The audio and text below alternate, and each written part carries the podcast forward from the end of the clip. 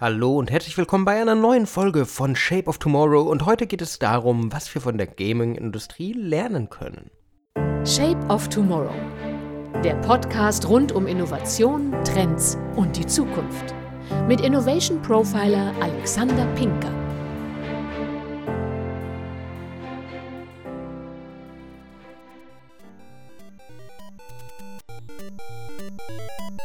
Ah, bei dem Sound werde ich fast ein bisschen nostalgisch.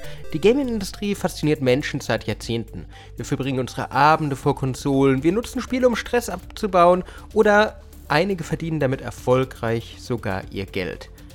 Aber ganz ehrlich, liebe Hörerinnen und Hörer, wie kann das sein? Spielt ihr Videospiele?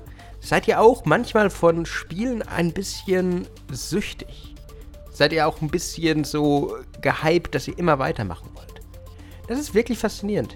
Es gibt wirklich kaum ein Medium, das Zielgruppen aller Altersklassen so fasziniert wie das Gaming. Nintendo ist da ein wunderschönes Beispiel. Als ich klein war, habe ich Pokémon gespielt. Meine Neffen, meine Nichten, die spielen auch Pokémon. So viele Jahre liegen dazwischen und trotzdem ist es immer noch dieselbe Faszination, die damals war. Und als Unternehmerinnen und Unternehmer müssen wir jetzt einfach mal überlegen, was können wir für unser eigenes Business da mitnehmen? Was können wir von der Gaming-Industrie lernen? Wir haben in einer der alten Folgen schon über die Innovationskultur von Nintendo gesprochen. Wir haben uns angeschaut, warum es so viel von denen abzuschauen gibt. Vom Kartenunternehmen hin zu jemandem, der sich immer wieder neu erfindet. Aber darum soll es heute nicht gehen. Heute möchte ich über Spielprinzipien reden. Heute möchte ich über Marketing reden, über die Möglichkeit, Geld oder Preise zu gestalten, Geld zu verdienen. Und was wir da für unsere Produkte, Prozesse, Innovationen vom Gaming abschauen können. Zum Beispiel wirklich bei der Nutzer- und Kundenloyalität. Ich weiß nicht, ob ihr Candy Crush spielt. Aber es ist so ein Ding, kaum habe ich Zeit, kaum entspanne ich mich. Ich persönlich nicht, aber ich kenne viele, bei denen ist es so. Da hole ich Sandy raus und spiele Candy Crush. Bei mir sind es andere Spiele, dasselbe Prinzip. Einfach zur Entspannung, einfach um abgelenkt zu werden, einfach um, ja, mal was anderes zu machen. Und das, obwohl man eigentlich immer sagt, dass der durchschnittliche Smartphone-Nutzer nur 5 bis 7 Apps regelmäßig nutzt. Und da sind Spiele-Apps dabei. Wow. Was können wir uns da abschauen als Unternehmer? Loyale Nutzer bleiben lange Zeit im Produkt. Auch wenn es mal frustrierend ist, das kann man von Candy Crush Co. abschauen, man bleibt trotzdem da. Und loyale Nutzer bezahlen. Das geht hier so ein bisschen in die Richtung von den ganzen Freemium-Geschäftsmodellen. Wenn ich wirklich Nutzer habe, die mir loyal gegenüberstehen, dann, dann zahlen die. Dann ist das für die auch kein Problem. Dann teilen die auch Informationen über das Produkt, empfehlen es weiter, geben es an ihre Freunde weiter. Geben auch Feedback, damit man das Produkt selbst besser machen kann. Das ist ja der Traum von jedem Lean Startup, von jedem Design Thinking, von jedem agilen Management. Es macht also viel Sinn, wirklich auch bei eigenen Produkten, gerade wenn ihr zum Beispiel eine Plattform habt oder sonst irgendwas zu schauen, warum kommen die wieder? Wo steigen die aus? Da sind Google Analytics und Co. natürlich eine wunderbare Quelle, aber es geht ja noch weiter. Ihr könnt ja bei jeder App, bei jeder Plattform so tief wie möglich mit Process Mining, mit Datenanalyse einsteigen und sehen, was funktioniert, was funktioniert nicht. Wenn die Leute beginnen, die App zu nutzen, muss man sie aber auch gleich motivieren, App oder Plattform in dem Fall, durch direkte Kommunikation, dass sie dranbleiben. Netflix macht das super.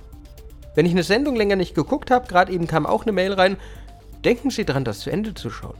Das ist sehr direkt. Aber ich werde vielleicht wieder an was erinnert, wo ich denke, okay, haben wir recht. Die Gaming-Industrie macht das super. Ich habe vor einiger Zeit ein Spiel gespielt, das nannte sich Phoenix Rising. Bin ein bisschen ausgestiegen, Arbeit viel und so weiter und so fort. Und dann hat mir, ähm, hat mir Ubisoft eine Mail geschrieben, aber nicht als Ubisoft, lieber Herr Pinker, wollen Sie das Spiel nicht weiterspielen, sonst was, sondern einer der Charaktere, ähm, Phoenix Rising spielt im antiken Griechenland, hat mir Zeus geschrieben und hat gesagt, Menschlein, du warst lange nicht mehr da, tralala. Das war wirklich Storytelling auf höchstem Niveau. Wirklich Storytelling, wo ich mir dachte, okay, deswegen mag ich das Spiel, das ist der Humor, mega gut, gehen wir zurück. Wenn ihr also eine Plattform, eine App oder auch nur ein CRM habt, nehmt die Nutzer ab dem ersten Tag mit und denkt nicht, die kommen schon. Sondern bleibt mit ihnen in Kontakt, aber nervt sie nicht. Seid anders, seid aufmerksam, seid unterhaltsam, dann ist das super. Daten sind da der Schlüssel zum Erfolg und das können wir uns wirklich abgucken. So zentral wie Datenanalyse im Gaming ist, ist sie schlicht und ergreifend auch für uns als Unternehmerinnen und Unternehmer. Und so gerne guckt man sich einfach nicht an. Weil es ist ja bequem. Es läuft ja.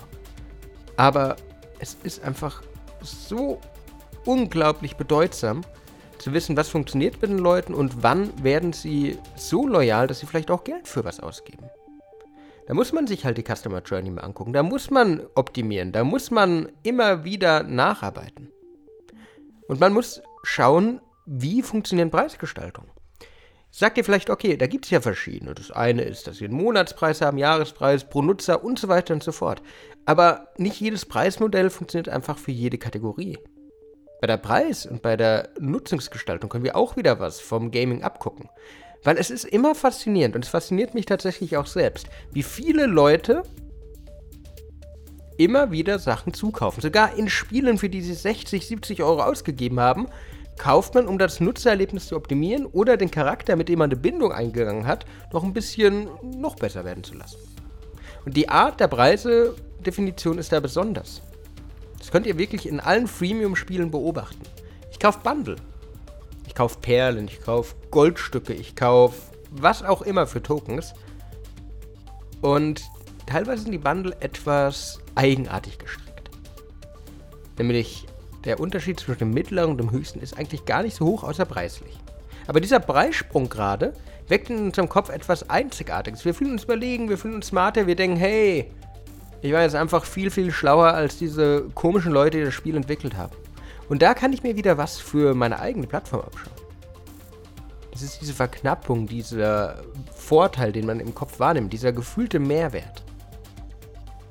Die besten und cleversten Spiele lassen die Nutzer entscheiden, wie viel ihnen das Erlebnis jedes Mal wert ist, wenn sie sich entscheiden zu spielen oder weiterzuspielen. Und das sollten wir einfach auch machen. Diese Preissensibilität ist riesig. Aber wenn wir das in unsere Produkte reinbekommen und clever machen, statt einfach nur ein Monats- oder sonst irgendwas Angebot zu machen, sondern auch die Möglichkeit bieten, uns selbst zu verändern, dann können die Produkte, Angebote, Dienstleistungen auch einen echten Nutzen, Wert bieten. Wert sogar im monetären Sinn, dass die Leute Geld investiert haben und daher noch enger damit verbunden sind. Man möchte einfach ja das Geld nicht vergeuden, sondern dranbleiben. Das sind schöne kleine Sachen, die man sich da angucken kann, wie Samsung Nation. Samsung Nation, wo ich eine Community habe, wo ich mich engagieren kann, dann in äh, einer eigenen Währung von denen in Punkten bezahlt werden und für die wieder Sachen haben kann. Die Gaming-Industrie kann, was Mehrwerte angeht, wirklich punkten. Die haben Build, Measure, Learn verstanden. Und wir Unternehmer sollen es auch. Schließlich predigt man es uns oft genug. Und was wir wirklich auch noch lernen können, und das bleibt auch beim Build, Measure, Learn Prinzip, es gibt, bei der Gaming-Industrie gibt es kein fertiges Produkt. Es gibt Updates, es gibt Patches, es gibt DLCs. Das Spielerlebnis kennt kein Ende. Kaum bin ich fertig, kommt ein neues DLC raus, es kommen neue Welten raus, neue Charaktere, neues irgendwas und ich bin wieder dran. Meistens ist es bei Apps oder so, bei Plattformen, dass ich einfach sage, jo, hm, hab ein bisschen die Lust jetzt verloren. Fertig. Das heißt, warum denn nicht auf das Feedback hören, auch das Feedback aktiv einsammeln und dann immer wieder was Neues rausbringen, Individualisierbarkeit zu bieten, Feedback zu sammeln, die Leute mit ins Boot zu holen und es gemeinsam mit ihnen zu erschaffen. Dass nicht euer Produkt ist, eure Plattform, euer was auch immer, sondern es ein gemeinschaftliches Etwas ist, wo ihr auch wirklich auf die Leute hört, Probleme löst, Feedback sammelt und insgesamt nutzerzentriert und emotional arbeitet. Weil Emotion ist das, was so ein gutes Game, ein gutes Spiel ausmacht. Word of Mouth, Mund-zu-Mund-Propaganda ist das, was ein gutes Spiel ausmacht. Und das funktioniert nur, wenn ihr wirklich mit den Leuten redet, wenn ihr auf euch aufmerksam macht, wenn ihr die richtigen Leute ans Boot holt, wenn ihr Community Management betreibt. Das können wir von der Gaming-Industrie lernen. Und ich hoffe, dass euch diese Folge von Shape of Tomorrow auch ein bisschen hilft, vielleicht eure Produkte, eure SaaS, eure was auch immer, ein bisschen besser zu machen und einen Blick auf die Zukunft zu bekommen, die einfach sagt, die Individualisierung und der Mehrwert, die Nutzererfahrung stehen im Mittelpunkt. Das war's wieder mit dieser Folge. Ich hoffe, dass ihr einiges für eure Zukunft mitnehmen konntet. Wenn euch die Folge gefallen hat, würde ich mich freuen, wenn ihr mir folgt, wenn ihr ein Like da lasst. Wenn ihr die Folge bewertet bei Spotify, Deezer und Co. Sonst hören wir uns in der nächsten Woche wieder. Bis dann und ciao. Shape of Tomorrow. Der Podcast rund um Innovation, Trends und die Zukunft. Mit Innovation Profiler Alexander Pinker.